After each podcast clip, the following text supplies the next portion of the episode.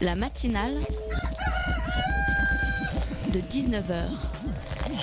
Et bah, c'est une émission qui parle de société, de politique, euh, Culture alternative. On va aussi parler de sport, euh, de gens dans la rue. et l'actualité en règle générale. On va peut-être parler des corbeilles à linge pas en osier d'Auvergne. voilà, il y aura, il y aura des invités. Des sociologues, des invités chercheurs. Les invités ne diront que des choses intelligentes. Ça va peut-être s'étriper un peu de temps en temps, mais La matinale de 19h, du lundi au jeudi jusqu'à 20h sur Radio Campus Paris.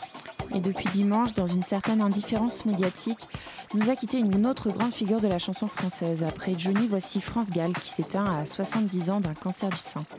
Oui, je sais, cela devient fatigant d'entendre à longueur de temps des nécrologies et des hommages. Cet hiver a été rude, cruel, question disparition. Mais pour ceux qui écoutaient peu de Johnny Hallyday et beaucoup de France Gall, pour eux, c'est quelque chose.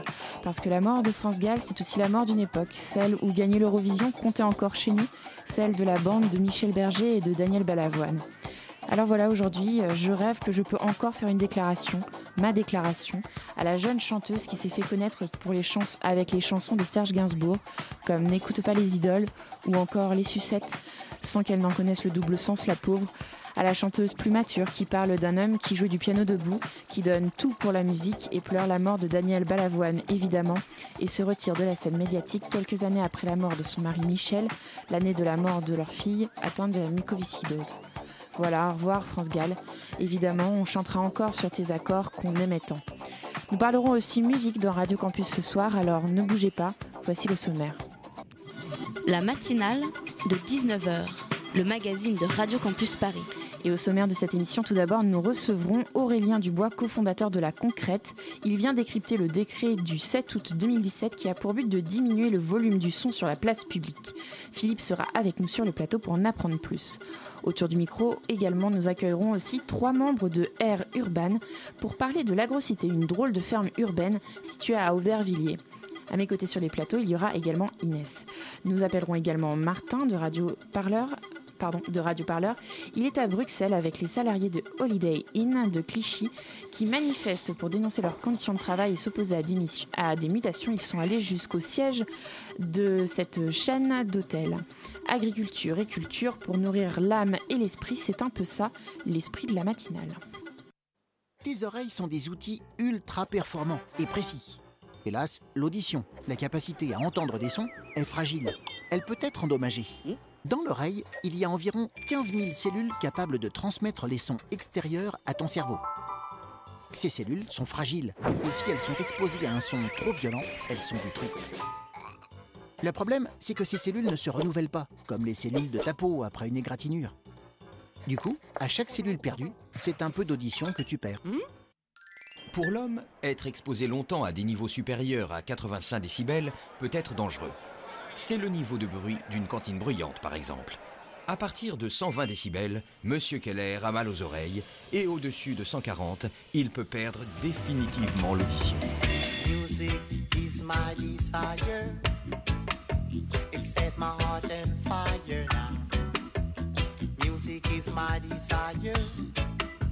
It's what I require.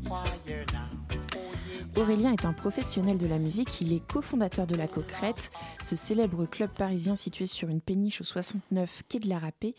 Il vient parce qu'il est aussi cofondateur, euh, président pardon, de la chambre syndicale des lieux musicaux, festifs et nocturnes, et il vient nous parler de ce drôle de décret, celui du 7 août 2017. Les autorités publiques souhaitent-elles vraiment protéger notre rue explosée aux concerts trop bruyants ou sont-elles simplement composées de vieux bourgeois qui veulent dormir à 21h un samedi soir? Il a son avis sur la question et pourra en parler avec Philippe, mon co-intervieweur de ce soir. Bonsoir messieurs. Bonsoir. Bonsoir. Alors Aurélien, c'est quoi cette chambre euh, avant qu'on commence? C'est euh, Quelle est son utilité? Alors, la Chambre syndicale des lieux musicaux festifs et nocturnes euh, poursuit euh, la, la création de la CSCAD depuis 1939. C'est le plus vieux syndicat euh, qui défend euh, les acteurs de la nuit, pluriel, on va dire des, des anciennement des cabarets aux discothèques et maintenant aux lieux pluridisciplinaires comme les clubs. Oui, ça ne concerne pas seulement les concerts et les salles de spectacle. En France, on a une législation afférente à la nuit qui est très particulière. Et donc, il faut des autorisations particulières pour, euh, pour avoir des autorisations de nuit. Donc, on travaille à la fois avec des établissements qui font du jour et de la nuit, comme par exemple, vous parlez de concrète, euh, mais également des restaurants de nuit, des bars de nuit, euh, voilà, tout ce qui nécessite des autorisations particulières. Et on est là surtout pour défendre l'exploitation et la bonne continuité de l'activité de nos adhérents. et ça, de, ça, on est le plus vieux syndicat à faire ça depuis 1938, comme quoi c'est important de pouvoir euh, défendre syndicalement euh, euh, les exploitations particulières. Vous vous opposez à ce décret du 7 août 2017. Est-ce que vous pouvez nous parler brièvement de, ce décret, ce qu'il dit? Alors, on a fait une demande d'annulation qui a été déposée le, 9 octobre 2017 parce qu'on trouve que la justification de la baisse du volume dans nos établissements est pas justifiée. Euh, on n'est absolument pas contre la santé publique, bien au contraire. Aujourd'hui, euh, nos syndicats et les associations avec qui on travaille sur la prévention des risques, nous on travaille avant tout sur de la diffusion musicale et donc notre outil principal c'est les oreilles des gens. Donc si demain mhm. euh, les oreilles des gens sont endommagées, vous, vous doutez bien qu'on a des problématiques à continuer à travailler. C'est pour ça qu'on fait de la prévention, donc on explique aux gens comment se protéger.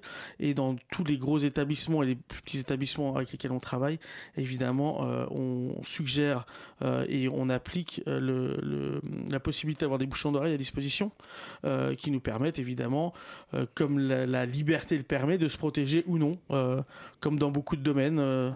Euh, comme avec euh, le droit à se protéger en général pour beaucoup de choses. Aujourd'hui, nous, on défend avant tout la, liberté d'aller écouter la musique comme elle a été créée par les artistes, c'est-à-dire en l'alignant pas, par exemple, en passant de 118, euh, de 130 dBc à 108 dBc, des décibels pondérés C, parce qu'on a une aliénation euh, de la du ressenti au niveau des infrabasses par exemple, et ce qui change vraiment euh, la créativité artistique et musicale euh, d'une œuvre. et aujourd'hui, si on va dans des établissements, c'est bien pour écouter des établissements musicaux, c'est bien pour écouter de la musique, se faire plaisir. et si on pense que si aujourd'hui la protection de l'ouïe des personnes en général doit être effectuée, c'est au quotidien et notamment sur ce qu'on avait sur les oreilles en ce moment, c'est-à-dire des casques audio, qui qui, à notre avis, sont beaucoup plus problématiques que d'aller une fois dans le mois ou deux fois dans le mois écouter de la musique et danser. Mais surtout que ça a déjà été euh, réglementé, toute cette histoire. Parce que dans les années... Je, pense que nos parents ont beaucoup plus euh, été impactés par les concerts euh, par les problèmes que ça peut engendrer. Mais maintenant, la loi, elle, est, elle était déjà bien sévère, non? Et c'est complètement, vous avez complètement raison en disant ça. C'est-à-dire que depuis le dernier décret, qui a un peu plus d'une dizaine d'années, on n'a aucune, on n'a aucune preuve des difficultés qu'on a pu créer avec une diffusion à 105 dB, euh, DBA, donc il y a, ah les DBA les DBC. C'est un peu pas technique. À rentrer un peu dans le technique de manière à ce qu'on puisse on va dire que il y a plusieurs contraintes à ce décret. Sous couvert de santé publique, il y a la réduction de 105 dBA à, 102 dBA et euh, sur une, donc une dBA, qu'on comprenne bien, dB c'est des décibels. C'est des décibels. Et A, à quoi ça renvoie? C'est, on va dire que les, les DBA c'est une mesure plus global euh, des, décibels et les DBC, c'est vraiment plus tout ce qui est au niveau des, euh, des, des infrabasses, on va dire, pour être un peu plus généraliste. Est-ce que les basses impactent plus sur l'oreille pour le coup? On va dire qu'à certains ça impacte plus un certain genre musical, notamment, on va dire, euh, tout ce qui peut être le rock ou la musique électronique. Ah, ça y est, on euh, attaque un genre. mais c'est parce qu'il y a des gens, évidemment, euh, dans, là, on parle de musique amplifiée. Eh mais si demain, vous allez, je sais pas, à l'opéra ou à la philharmonie, on va pas pouvoir contraindre un, un percussionniste à 102 dB. à 102 dB, c'est complètement une aberration. Et c'est là où il y a c'est vraiment une aberration sur, sur, sur, sur ce décret. C'est-à-dire que aller contraindre euh, l'égalité de et pour qu'il n'y ait pas de discrimination, ça veut dire qu'on soit tous cantonnés euh, déjà aujourd'hui à une diffusion à 105 dB. Or, on sait très bien qu'une batterie aujourd'hui, on est bien au-delà de 105 dB. Euh, et les problématiques, ça veut dire qu'on est en train de discriminer un genre de diffusion et un genre d'établissement. Et, et c'est bien la problématique aujourd'hui parce qu'on n'a pas euh, de preuves factuelles euh, de problématiques dans nos établissements. Et on a, nous, on n'a jamais eu de retour personnellement en tant qu'exploitant. on a- Et on n'a pas, dans tous les adhérents qu'on a, je suis aussi vice-président des établissements nus à l'UMIH. Et, et en cumulé, on a plusieurs milliers d'adhé- plusieurs milliers d'adhérents qui représentent des centaines et des centaines de milliers de clients annuels. Et Mais on n'a jamais eu de problématique parce qu'on est des établissements spécialisés, encore une fois. Qu'est-ce C'est-à-dire que c'est l'UMIH, justement? L'UMIH, c'est un syndicat qui est un peu plus large, qui traite de, des, des restaurants, des bars euh, et, des établissements. C'est plus, euh, on va dire, la, la, la chambre syndicale a plus une représentativité euh, en Ile-de-France sur les grands établissements historiques. Et l'UMIH, c'est quelque chose d'un peu plus large au niveau de la France. Euh, et donc aujourd'hui, on est très triste de devoir se battre contre quelque chose sous couvert de la santé publique parce que on est avant tout Oui, protecteur vous n'êtes pas contre la santé Absolument publique. pas, et, et on en a besoin parce que, comme je vous dis, être en bonne santé pour venir danser chez nous et écouter de la musique, c'est hyper important parce qu'avant tout, on fait du spectacle vivant. Euh, mais on trouve que la justification après le mal qu'on a eu à refaire vivre nos établissements après les attentats qu'on connaît, qu'on touchait directement nos établissements, c'est un coup de couteau euh, qui nous fait vraiment mal et c'est pour ça qu'on demande une annulation du décret euh, en vue de négociations futures pour avoir des dérogations adaptées, comme elles sont euh, euh, aujourd'hui en action dans énormément de pays d'Europe. C'est-à-dire qu'aujourd'hui, il y a des dérogations à des décrets qui légifèrent sur la diffusion sonore par rapport à des exploitations spécifiques, comme les exploitations de spectacles vivants qu'on est. Euh, sur le site de la scène.com, une ingénieure du son explique que justement ce, coup fatal, il, euh, s'adresse plutôt aux petites salles pour qui euh, le décret sera intenable. Qu'est-ce que ça veut dire pour les petites salles qui ont du vieux matériel, qui n'ont peut-être pas les, mesures pour mettre en place des dispositifs de protection assez, larges? On va dire que déjà pour le public, c'est dé- c'est déjà quelque chose de très compliqué, comme je l'ai expliqué, parce qu'on va plus ressentir quand on sort, on vient pour, pour faire la fête, on vient pour écouter des artistes, et la, et la, la représentation de l'artiste, elle s'écoute d'une certaine manière, comme il l'a créé en studio, comme il l'a créé tout court. Voilà. Ça, donc déjà, on a, on a des problématiques par rapport à, à la- à l'écoute du public. Parce que l'écoute en live, euh, c'est pas la même, c'est euh, c'est beaucoup plus physique justement avec les infrabasses. Bah, si vous si vous pouvez pas mettre de la musique à 105 dB chez vous à cause de vos voisins, c'est bien parce que c'est quelque chose qui s'écoute physiquement Mhm. à une certaine puissance et que du coup vos voisins ils le tolèrent pas. C'est pour ça qu'il y a des établissements spécialisés dans la diffusion musicale qui ont des lieux qui donc là on parle d'infrastructure d'insonorisation des lieux. Euh, donc déjà une petite salle malgré étant- et malgré qu'elle soit une petite salle, il faut qu'elle se- c'est moi. Désolé, c'est France Info. ça arrive. Euh, Oh, on est copains avec France Info, Oh, c'est le service public. tout va bien. d'accord. Euh, donc il y, a, il y a déjà énormément de choses qu'on contraint euh, nos adhérents et les, les exploitants en général, notamment euh, dans des, des salles de diffusion musicale des fumoirs. Euh, Aujourd'hui, on demande aussi dans le décret d'avoir des lieux de repos auditif. C'est-à-dire que évidemment, demain, quand vous allez dans un lieu écouter de la musique, c'est pour vous reposer les oreilles. Ça, c'est complètement logique dans le décret. Donc il y a Il y a, énormément il y a une d'aberrations. aberration et Il y a une également aberration. sur euh, le temps d'écoute. C'est-à-dire que c'est limité par exemple à 102 décibels, mais pendant 15 minutes max. Alors ça, alors ça l'enre- ça, c'est l'enregistrement. D'accord. Ça, c'est l'en- l'enregistrement. On vous Ah, demande. C'est non, mais après il y a un temps d'écoute maximum et on doit faire des pauses auditives. Voilà, c'est et, ça Et bien compris. évidemment, quand vous allez écouter un set, je sais pas de, de n'importe quel artiste, vous allez écouter Ben Clock qui fait un set de 5 heures. Un set, c'est quand même une évolution avec euh, quelque chose de crescendo et un voyage. Euh, on connaît bien les, les sets de Laurent Garnier qui vont faut voyager pendant des heures et des heures. Oui, donc le Eh ben, but n'est vous pas de faire des au bout- pauses. Au bout de deux heures, quand vous êtes un peu au climax, c'est dire, bon, c'est le moment d'aller faire une pause parce que tes oreilles ne vont pas supporter. Eh ben non, j'ai des bouchons d'oreilles et si je ressens des problématiques liées à une fragilité auditive, eh ben je suis un grand garçon ou une grande fille et je suis responsable pour me protéger les oreilles. Ça s'appelle le libre arbitre. Such a lovely day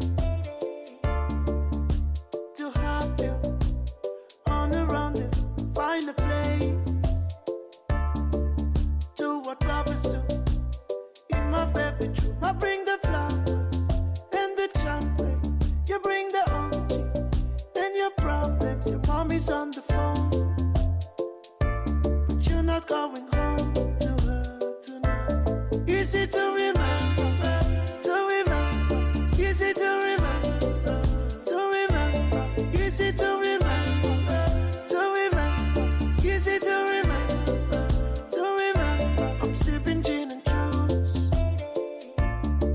You on my screen, scrolling on your page,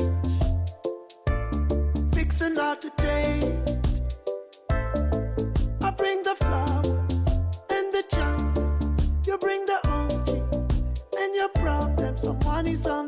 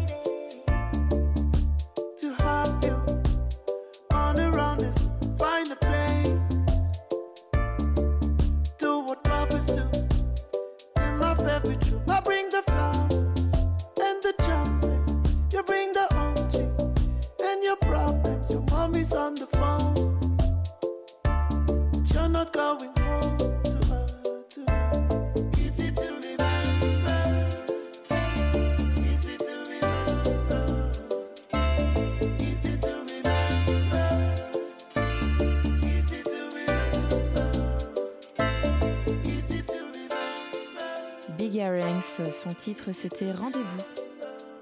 La matinale de 19h du lundi au jeudi jusqu'à 20h sur Radio Campus Paris. Et Philippe et moi sommes toujours avec Aurélien Dubois pour en apprendre plus sur ce décret qui limitera bientôt, euh, qui limite déjà d'ailleurs euh, le volume sonore euh, lors des concerts. Du coup, il s'est appliqué depuis quand ce décret? Alors pour tous les nouveaux établissements depuis, je sais pas dire de conneries, la date exacte, c'est le 7 août, on joue à 102 dBA et on joue à 110 du dBc maximum. Euh, ce qui en soi en plus est discriminatoire par rapport aux gens dont l'application se fera en octobre 2018 si on n'arrive pas à faire annuler ce décret ce dont on, on espère avec votre soutien vous qui nous écoutez faire plus de bruit euh, pour Oh non, justement pas plus de bruit, oh là là plus de bruit pour qu'on puisse continuer à, à, à faire, à exercer nos métiers et les artistes aussi. Parce que notre problématique, c'est que c'est- beaucoup resté ce décret dans la sphère des professionnels et qu'on n'a pas en fait concerné finalement ceux sur qui il y avoir Bien le plus d'impact, c'est-à-dire vous qui allez écouter de la musique dans des concerts, dans des festivals et dans on des pas établissements. beaucoup entendu parler en plus dans pas les du tout médias. et pas du tout et c'est resté une négociation qui a été vraiment à huis clos avec euh, des associations et des syndicats où finalement c'est vous qui allez en pâtir demain qui en pâtissez déjà dans les nouveaux établissements et dans les établissements que vous aimez que vous chérissez et dans lesquels vous allez depuis des années une- un vrai ressenti euh, au niveau de au niveau des, des, des musiques qui vont être diffusées On a parlé des salles, euh, mais euh, la chambre syndicale, elle, représente aussi des festivals, euh, il me semble, comme le Solidays. Euh, Est-ce que, en, en quelle mesure la- le décret pose problème aux festivals Alors Solidaz est signataire du décret, euh, même si on les représente pas comme syndicat, mais on a énormément de gens euh, qui, ont, été signataires du décret, comme Jean-Michel Jarre, Jacques Lang, Solidez de l'Elfest, Laurent Garnier, Les Nuits Sonores, Jeff Smith, la Technoparade, le Rex et beaucoup d'autres clubs, parce qu'aujourd'hui ça ne touche pas uniquement que les boîtes de nuit, entre guillemets, ou les clubs, mais la diffusion amplifiée en général, on va dire. Et d'ailleurs, des études qui ont été effectuées par des associations euh, comme, comme Agissons euh, montrent que euh, euh, on est déjà dans un, dans un vrai respect, dans un respect déjà sur tous les, les, les, les parties prenantes que je viens de signer et que je viens de, de, citer, en dessous 105 dB. Et d'ailleurs, on, on ne peut pas diffuser à 105 dB parce que les limiteurs et les compresseurs qui régissent le son commencent à travailler euh, en dessous de 105 dB. Donc pour que ça ne commence pas à travailler et qu'on ait un son optimum et optimal, on, on tourne toujours, on diffuse entre 102 et 103 dB. Donc en fait, on n'est pas très loin de la volonté de ce décret, mais si on veut avoir un 102 dB, on va devoir jouer à 100. Donc c'est surtout qu'en plus vous allez avoir un problème parce qu'à l'inverse, les sourds pourront plus bien entendre. C'est-à-dire qu'il y a des ah personnes qui bah, entendent très mal. Et là, au niveau des DBC, effectivement, le ressenti physique qui est vraiment tout ce qui est infrabasse va vraiment être euh, va vraiment être impacté. Et donc on aura moins ce ressenti physique qui est tellement important et qui est tellement euh, depuis la nuit des temps dans la musique tribale notamment euh, bah, ce qui vous ce qui vous fait rentrer en transe bah, c'est c'est cette ce, ce, beat répétitif ou qui nous fait vibrer avec physiquement et littéralement avec ces infrabasses pour ces, ces, DJ sets qui, qui parfois durent 5 euh, heures, dont on, dont on a parlé tout à l'heure, euh, ça pose problème quand il faut faire des pauses. du coup, est-ce que vous savez combien de temps vous devez arrêter pour pouvoir reprendre dans, dans l'égalité? Non, tout ça c'est assez flou parce qu'on parle de d'avoir des espaces de de créer des espaces de repos ou de faire des pauses dans la représentation. Encore une fois, je pense que les gens qui ont écrit le décret sont jamais sortis en club, sont jamais allés en festival parce que quand on s'éloigne du son, on trouve des solutions pour avoir du son moins fort quand vous allez au bar, quand vous allez au fumoir, quand vous allez dans un festival, vous éloignez du son, et bah, l'espace de, repos il se crée naturellement parce qu'évidemment sonoriser l'entièreté d'un lieu ou d'un espace ou d'un festival, c'est impossible. Ouais. Mettre des enceintes bah dans tous les coins. Matériellement, c'est pas possible. Donc l'espace de repos, il existe déjà naturellement. Enfin. Et euh, est-ce que vous savez pourquoi il a été fait ce décret? Parce que c'est quand même assez étonnant. C'est une très bonne question. Euh, il y a eu des il y a des sujets qui ont été, qui ont été, qui ont été euh, dont, dont s'est emparé le, ministère de la santé. Je pense que l'audition a été euh, élue, enfin a été nommée comme quelque chose de très problématique pour euh, pour les gens et pour les jeunes en général. Mais là, on cible pas le, pour nous les réels problèmes. C'est-à-dire qu'aujourd'hui, euh, c'est la, euh, par rapport aux spécialistes avec qui on travaille sur le sujet, c'est l'exposition continue et répétée, plus d'un certain nombre d'heures par jour, notamment comme on voit aujourd'hui euh, quand vous prenez les transports en commun, les gens et les gens qui ont en général leur casque en permanence sur les oreilles, c'est ça qui crée des réels problèmes. Et si demain on voulait vraiment prendre le sujet à bras le corps, on limiterait la puissance sonore à l'exposition sur un casque, je sais pas combien. Enfin voilà, je sais pas, on est on n'est pas médecin, mais ce que je veux dire, c'est que on s'en prend pas au bon problème. C'est pas parce qu'on va écouter une fois dans le mois euh, son, artiste préféré ou son DJ dans un festival euh, deux heures à 2 dB de moins qui va changer euh, la problématique et au problème d'audition des Français en général. Et d'ailleurs, on est les seuls à avoir quelque chose d'aussi tranché sans négociation avec les professionnels. Quelles sont les conséquences euh, en cas d'infraction de, cette, de ce décret? Euh, Une fermeture administrative. Directe. Mhm. Il n'y a même pas d'amende avant? Directement Ça, c'est au bon vouloir de, des, contrôleurs et du, du préfet. mais on sait que la problématique, c'est que ça peut être une, une fermeture administrative et des fortes amendes.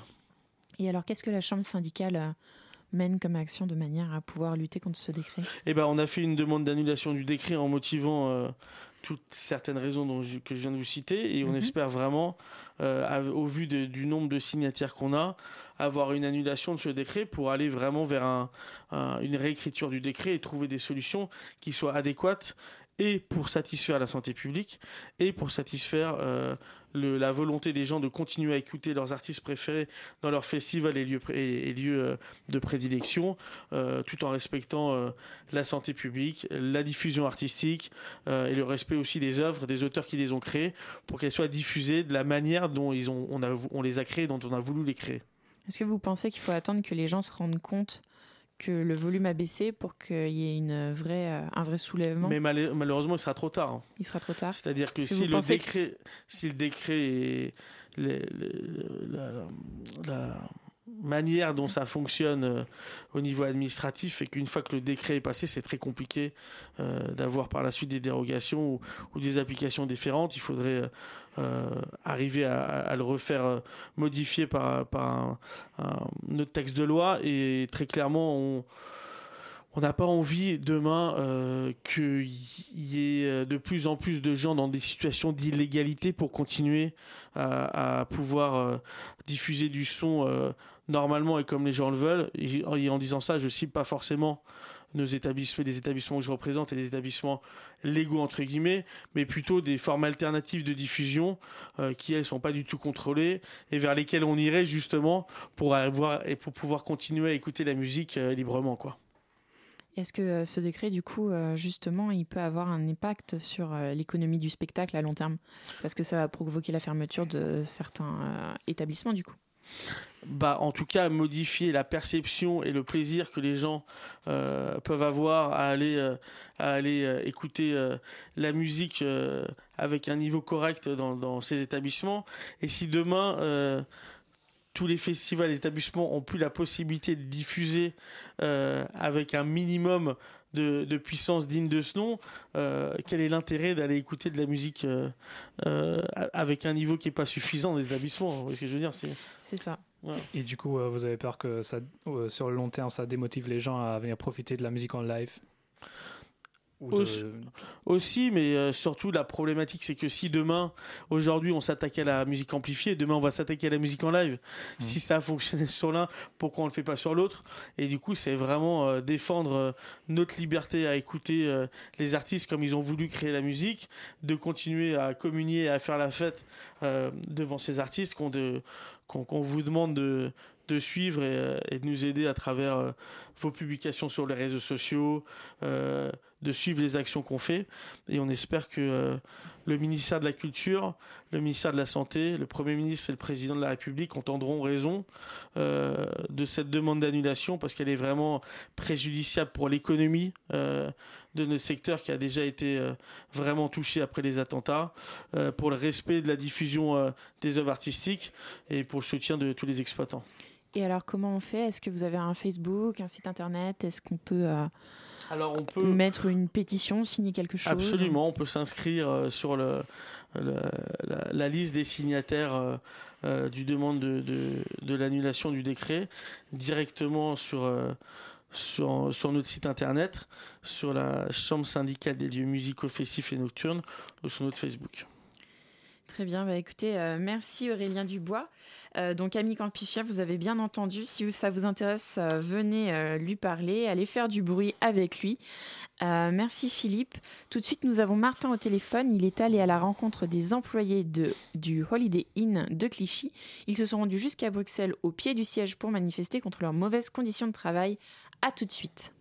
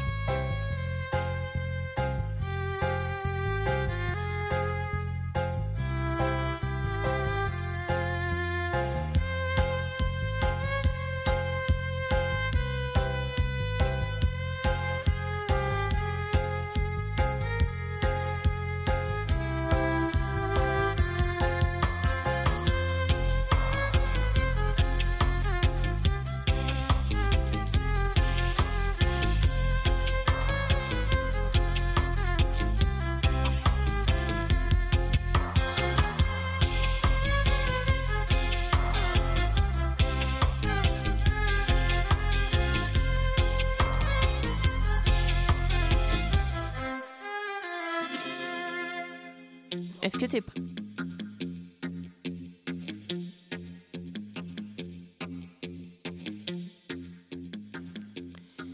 C'était Gypsy Dub de Wedding Dub.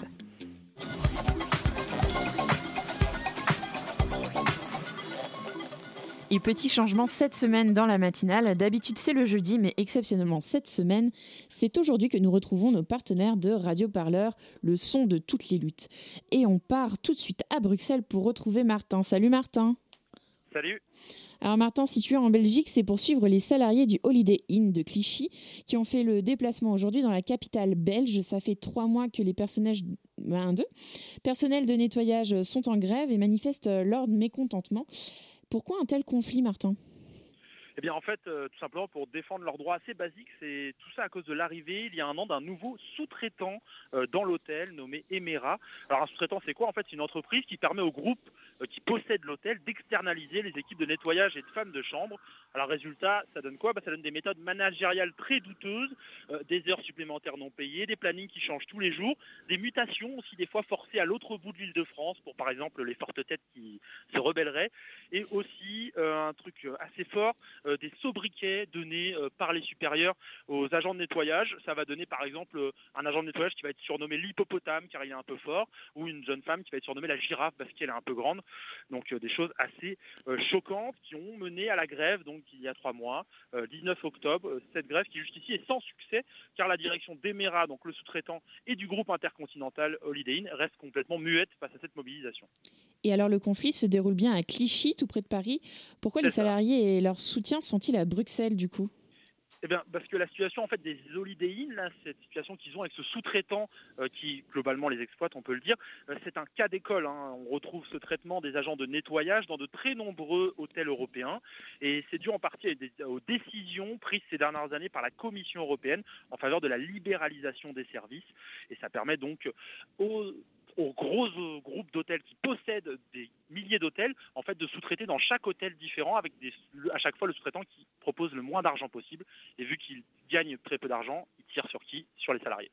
Et que réclament du coup ces salariés de Holiday Inn? Et comment se sont-ils fait entendre à Bruxelles aujourd'hui? Alors, ce qu'ils réclament tout simplement, c'est la réinternalisation des agents de nettoyage. Alors, qu'est-ce que ça veut dire? En fait, c'est la fin des entreprises sous-traitantes pour être employées directement par les groupes euh, hôteliers. Alors, pour cela, ils ont défilé entre deux hôtels qui appartiennent ici à, Bruxelles, à Transcontinental. C'est le groupe qui possède à la fois euh, la marque Holiday Inn et d'autres marques. Alors, c'est un des plus gros groupes hôteliers du monde. Là, ils ont défilé entre le Crown Plaza et le Holiday Inn à Bruxelles et ils se sont fait entendre. Ils ont aussi été reçus d'ailleurs hein, par euh, des représentants du Parlement européen, des attachés parlementaires d'un député européen qui s'appelle Patrick Le qui est parti du Parti communiste français. Et au fur et à mesure, ils se sont fait entendre. On va écouter ça tout de suite.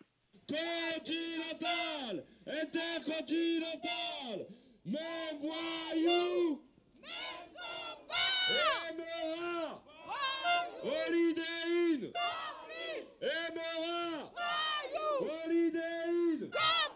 Emera Holiday Inn Frottez, frottez Voilà, moi j'aime beaucoup hein, le dernier frotter frotter.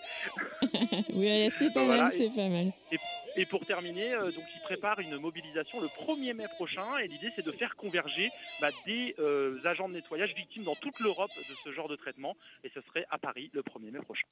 Merci beaucoup Martin d'avoir été avec nous en direct de Bruxelles. Euh, le combat des Holiday Inn continue euh, contre les abus de la sous-traitance dans l'hôtellerie et c'est à retrouver demain dans un reportage complet sur radioparleur.net. La matinale de 19h. Rémi nous a rejoint sur le plateau pour nous donner des nouvelles d'Agrocité, cette ferme urbaine menacée depuis 2016 d'être remplacée par un magnifique, un incroyable, un merveilleux parking. Et oui, forcés de déménager, ils sont arrivés à Aubervilliers, n'ont toujours pas inauguré et ne sont toujours pas sortis d'affaires. Euh, il est accompagné également de Catherine Héline, deux, agricultrices utilisatrices de l'agrocité. Euh, bonjour à vous trois. Bonjour. Et avec moi pour euh, vous poser plein de questions, il y a Inès également. salut Inès. Bonsoir Camille, bonsoir tout le monde. Et très rapidement, qu'est-ce que c'est une ferme urbaine? C'est quoi exactement agrocité Parce que ça paraît contradictoire, une ferme qui est urbaine.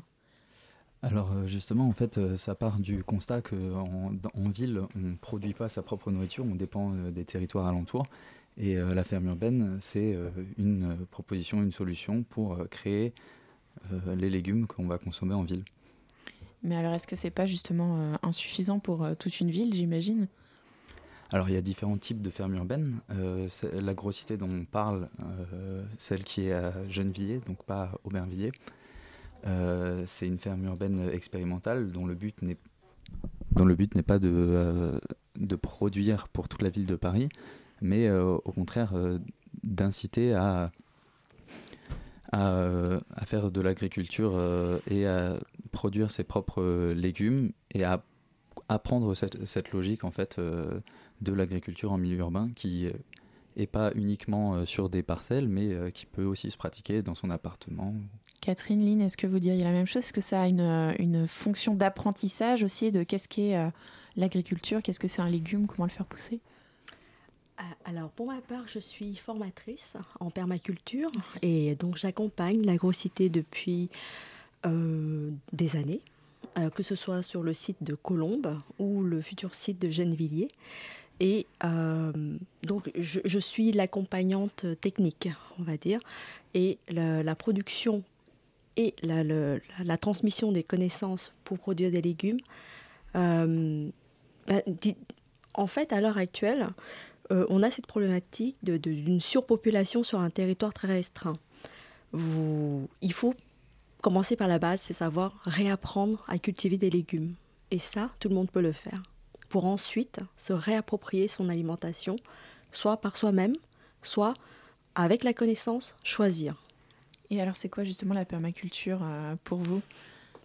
Parce que c'est un gros mot dans la tête de beaucoup de gens, on ne sait pas du tout ce que c'est. C'est vrai Mais oui. Ah bon Eh bien la permaculture pour ma part, dans le contexte actuel, c'est l'optimisation de l'espace dans un but de produire ce qu'on souhaite euh, de manière productive euh, au plus que possible. Utiliser l'espace. Durable aussi. Hein. Durable, bah oui, bien sûr. Lynn, c'est quoi pour vous la grossité?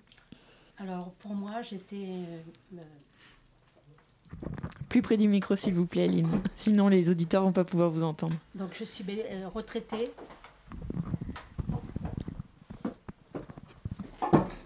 Retraitée, bénévole. Donc j'ai connu la grossité euh, au moment de ma retraite, ce qui m'a permis donc de retrouver euh, la terre, de réapprendre euh, à, à, cultiver, à produire ses propres, ses propres aliments, on va dire, ses, ses légumes sur une petite surface avec peut-être la possibilité pour des personnes euh, qui sont par exemple euh, au chômage de réapprendre, de se de partager avec les autres personnes les différentes cultures de différents pays. Et donc vous, vous étiez habitante de Colombes ou vous l'êtes maintenant à Gennevilliers? Est-ce que vous aviez déjà des compétences en la matière ou pas du tout?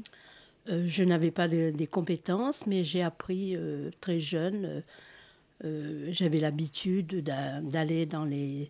Je suis de l'île de la Réunion, donc euh, j'ai appris à planter des, petits légumes, à nettoyer, euh, à désherber, et après, travaillant ici en, en, ville, donc je n'ai pas eu ce, la possibilité de continuer. Et oui, tout le monde n'a pas la chance d'avoir un balcon. Non. et donc j'ai appris, j'ai réappris euh, la culture.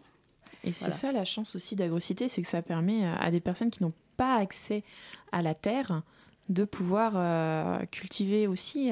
Est-ce que vous faites seulement de la culture et de l'apprentissage ou est-ce que vous menez des projets, des expérimentations? Ah, Pardon. Euh, le, celui qui veut répondre, pas de problème. Alors euh, juste pour euh, resituer l'agrocité dans son contexte, en fait euh, l'agrocité c'est un bâtiment qui fait partie d'une stratégie globale qui s'appelle Air Urban. Cette stratégie globale, elle a plusieurs bâtiments pilotes. L'agrocité, c'est la ferme urbaine. Il y a aussi l'écohab, qui est l'habitation, et, le recyclable, qui est une unité de, traitement et de revalorisation des déchets. donc l'agrocité sert à la production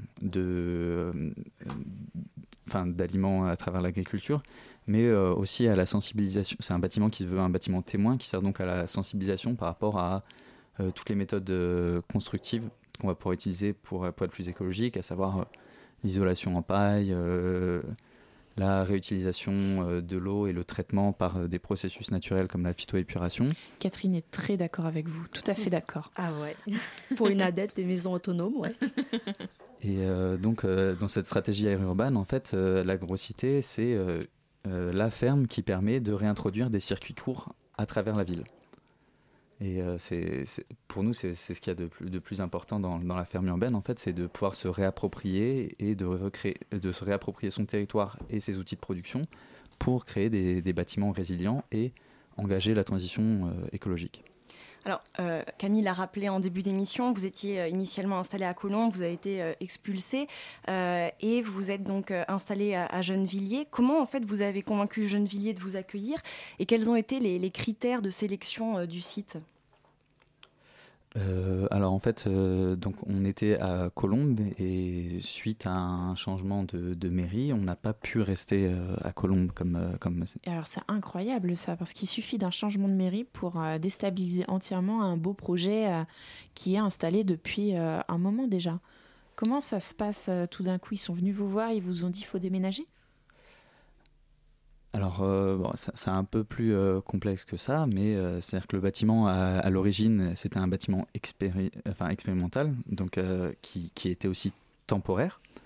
Et, euh, mais euh, bah, comme c'était quelque chose qui marchait bien, euh, bah, c'est, resté un peu plus longtemps que juste euh, temporairement.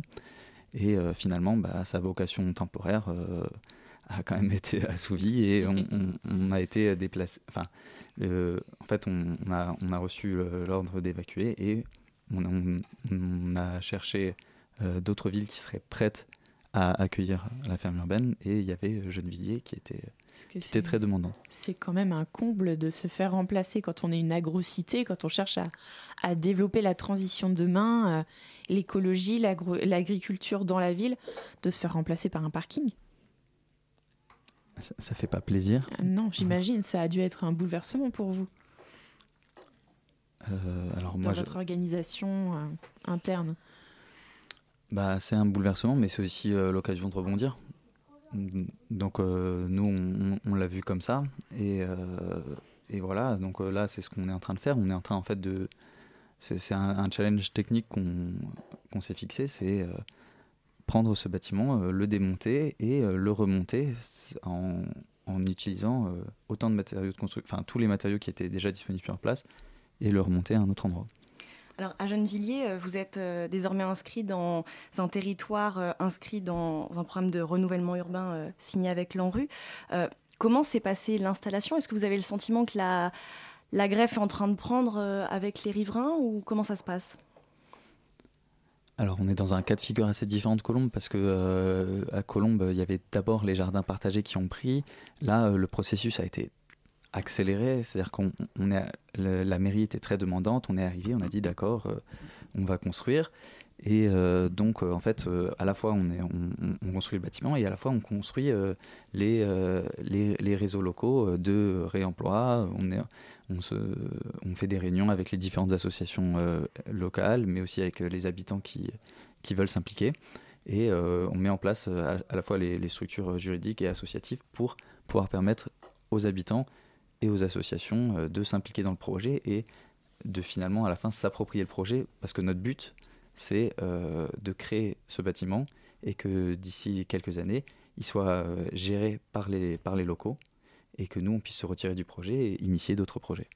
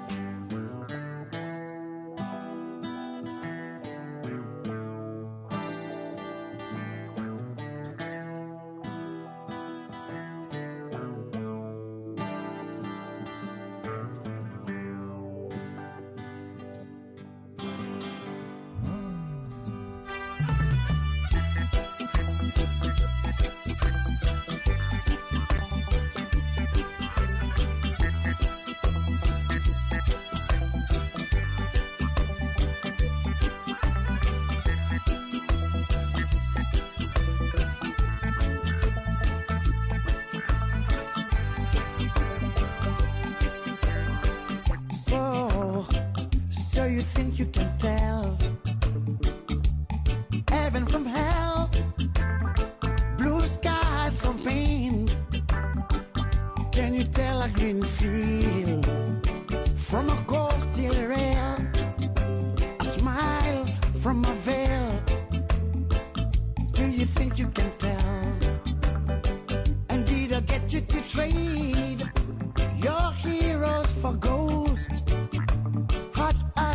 for trees, hot air for a cold breeze, cold comfort for change. And did you exchange a walk on a part in the war for a lead role in a cage?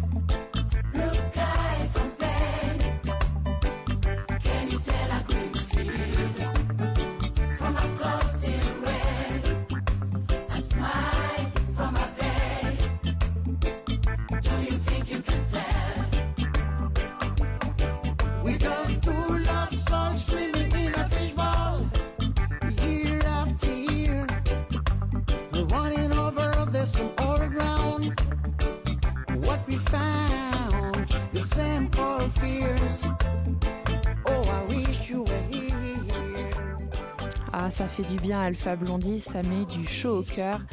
C'était le titre I Wish You Were Here. La matinale de 19h sur Radio Campus Paris. Et nous sommes toujours avec Rémi, Catherine et Lynn pour parler de l'agrocité. Euh, malheureusement contraint euh, de déménager à Co- de Colombes vers euh, Gennevilliers. Est-ce que les gens de Colombes vont vous suivre? Est-ce que vous allez réussir à les faire venir jusqu'à Gennevilliers? Euh, certes, il y a beaucoup de demandes, donc les, les, les personnes de Colombes attendent avec impatience un morceau de, de terrain. Et oui, évidemment. Pouvoir continuer ce qu'elles ont euh, commencé euh, à Colombes et que c'est très important pour ces personnes. Et alors Car- justement, Lynn, vous, êtes présidente de l'association Agrocité, donc j'imagine que ça vous tient à cœur euh, de pouvoir euh, continuer euh, le, travail accompli là-bas. Vous m'avez dit que, hors micro, que vous faisiez également des ateliers qui n'avaient rien à voir avec l'agriculture au final, des ateliers de tricot. Oui, c'est sur demande des personnes, donc c'est la suite, on va dire que le jardin, le- les personnes se retrouvent donc à, travers différents ateliers. Il y a atelier cuisine, il y a atelier euh, donc tricot. Euh, c'est sur proposition euh, des personnes du quartier. Et alors, j'ai vu sur le site que vous avez accueilli par le passé à, Colombes des personnes en résidence temporaire. En fait, quelle est la, hum, la place que vous laissez à la recherche-action euh, à l'agrocité Catherine, est-ce que, vous, euh, est-ce que vous faites de la recherche euh, avec vos élèves Oui, oui, oui, tout à fait. Euh, Dans, dans la pratique permaculturelle, il y a une très grande place laissée à l'expérimentation parce que tout est contextuel. une plantation est contextuelle. C'est quel est le climat, quelle est l'orientation, quel est le type de terrain, quelles sont les interactions des plantes, des insectes, des animaux alentours, et puis euh, tout, tout, tout, tout ça. Donc euh, en fait, les, les personnes qui étaient en résidence à l'agrocité, c'était euh, parfois des, des jeunes gens venant du monde entier. Pour ma part, j'ai eu à chapeauter deux jeunes Canadiens qui étaient ravis qu'il y avait une anglophone. Parce que, ouf Mais ils ont appris quelques mots de français durant leur séjour. Ça leur et, euh, servira là-bas aussi, c'est bien. Oui. Et, euh, et, et en, en fait, il y a eu un échange de connaissances entre eux et moi. Eux dans leur, leur domaine qui était euh, l'architecture et moi plus euh, dans la permaculture. Alors, vous dites que c'est très contextuel et en même temps, vous avez réussi à tirer de grands enseignements euh, de, ces expériences-là, puisque vous avez rédigé une stratégie participative pour le développement de pratiques et réseaux de résilience urbaine à destination des villes européennes, à, disséminer euh, au sein du réseau euh, Air Urban. Quels sont les grands principes communs de la charte que vous avez rédigée à cette occasion?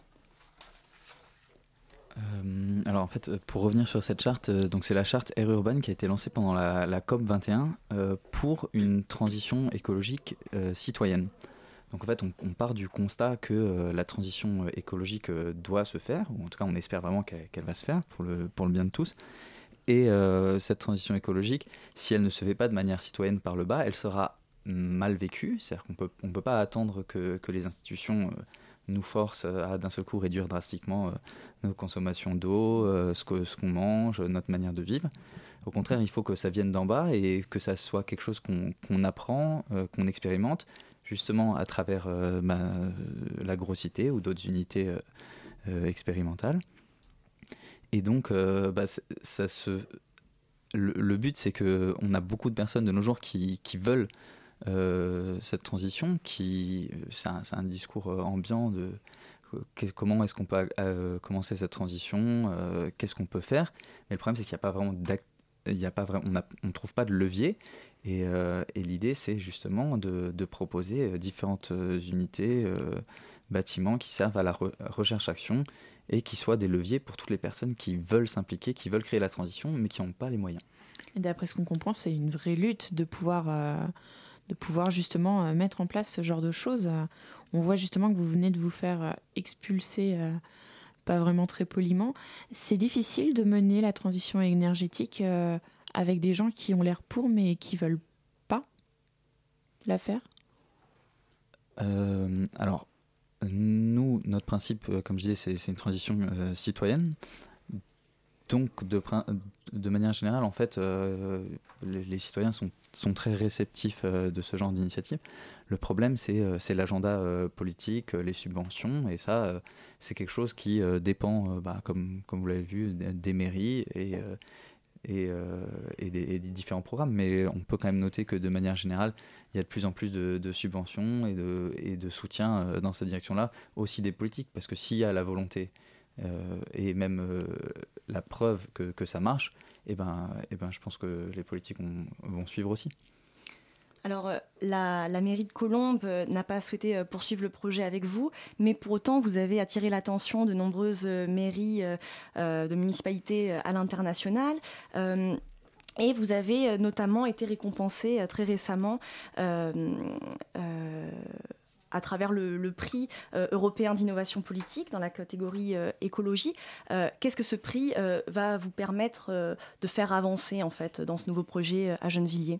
Une reconnaissance internationale qui, qui peut éventuellement vous donner un coup de pouce pour des financements ou autres? Mais en fait, ce prix, à nouveau, il n'est pas juste pour Gennevilliers, pour la stratégie urbaine, donc euh, qu'on a, commencé à Gennevilliers, qu'on avait commencé à Colombes, donc on- qui s'est déplacé sur Gennevilliers et qui va aussi euh, voir le jour sur, euh, sur la ville de Bagneux. Euh, par rapport à ça, ce prix, c'est une reconnaissance du fait que, oui, ça, ça marche et et il y a et euh, on n'est pas et on est en train de, créer euh, cette transition pas, pas uniquement euh, en, faisant des, potagers mais en, s'inscrivant dans une stratégie globale qui est reconnue aussi par les politiques on était, c'est un, un prix qui est en fait pour les politiques. Et nous, justement, on est dans une démarche qui est entre la politique et les citoyens et l'architecture. Et alors très concrètement, parce que justement c'est un peu étonnant cette, cette agriculture dans la ville, euh, vous avez un nouveau terrain, est-ce qu'il a fallu enlever le goudron pour aller retrouver la terre? Est-ce que la terre était polluée? Comment ça se passe? Parce que vous êtes au cœur de la ville ou vous êtes à côté? Euh, à Gennevilliers ou à Bagneux? À Gennevilliers. Euh, à Gennevilliers, on a un terrain, on a dû rajouter un peu de... Donc on avait un terrain qui n'était pas forcément très fertile, et donc on a rajouté de la terre qui était plus fertile, enfin juste de la terre, et là on voit qu'au bout de, de six mois déjà, parce qu'en fait euh, la terre à la base, il n'y avait, il y avait rien qui poussait dessus, Évidemment. et, euh, et ben, au bout de six mois, en fait c'est bon, on a plein de, plein de plantes euh, sauvages euh, qui poussent, et donc ça veut dire que c'est bon, enfin... Et je, puis vous parti, dire- quoi. je puis vous assurer que c'est de la très bonne terre. hein. Ah, c'est pour ça ils ont ramené le best du best. Bah, dis- disons que quand, je, quand nous avons fait l'inauguration du, du jardin, euh, euh, on a planté des, de manière symbolique les, les premières plantes de l'agrocité.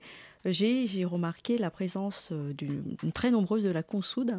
Et euh, lorsqu'on voit de la consoude sur un terrain, c'est un très bon signe, c'est-à-dire que ce sera une terre fertile pour toutes les cultures. Est-ce que vous confirmez, Lynn, c'était une bonne terre, cette terre?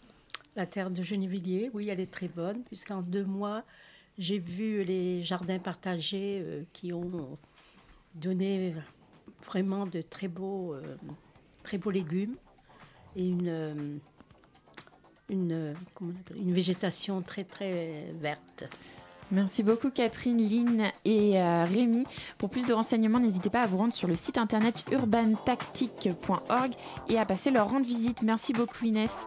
La matinale c'est fini, vous pouvez retrouver l'émission en podcast et en rediffusion sur radiocampusparis.org à 13h demain. Merci à tous ceux qui ont participé à l'élaboration de cette émission. À suivre, c'est Extérieur Nuit. Salut De quoi on va parler, dis-moi? On va parler des Golden Gloves 2018. On a eu heures sombres de Joey Wright et des séries. On m'entend pas, c'est ça C'est et, ça. et des séries euh, The End of the Fucking World et La Casa des Papel. et les Glo- Golden Globes pour ceux qui n'ont pas entendu. Eh ben, un bon programme en perspective, dites-moi. Écoutez, c'était la matinale de 19h. On vous laisse entre deux bonnes mains visiblement en vous envoyant nos meilleures ondes. À très vite sur Radio Campus Paris. au nouveau théâtre de Montreuil, temps fort l'âge des possibles, autour de la nouvelle génération.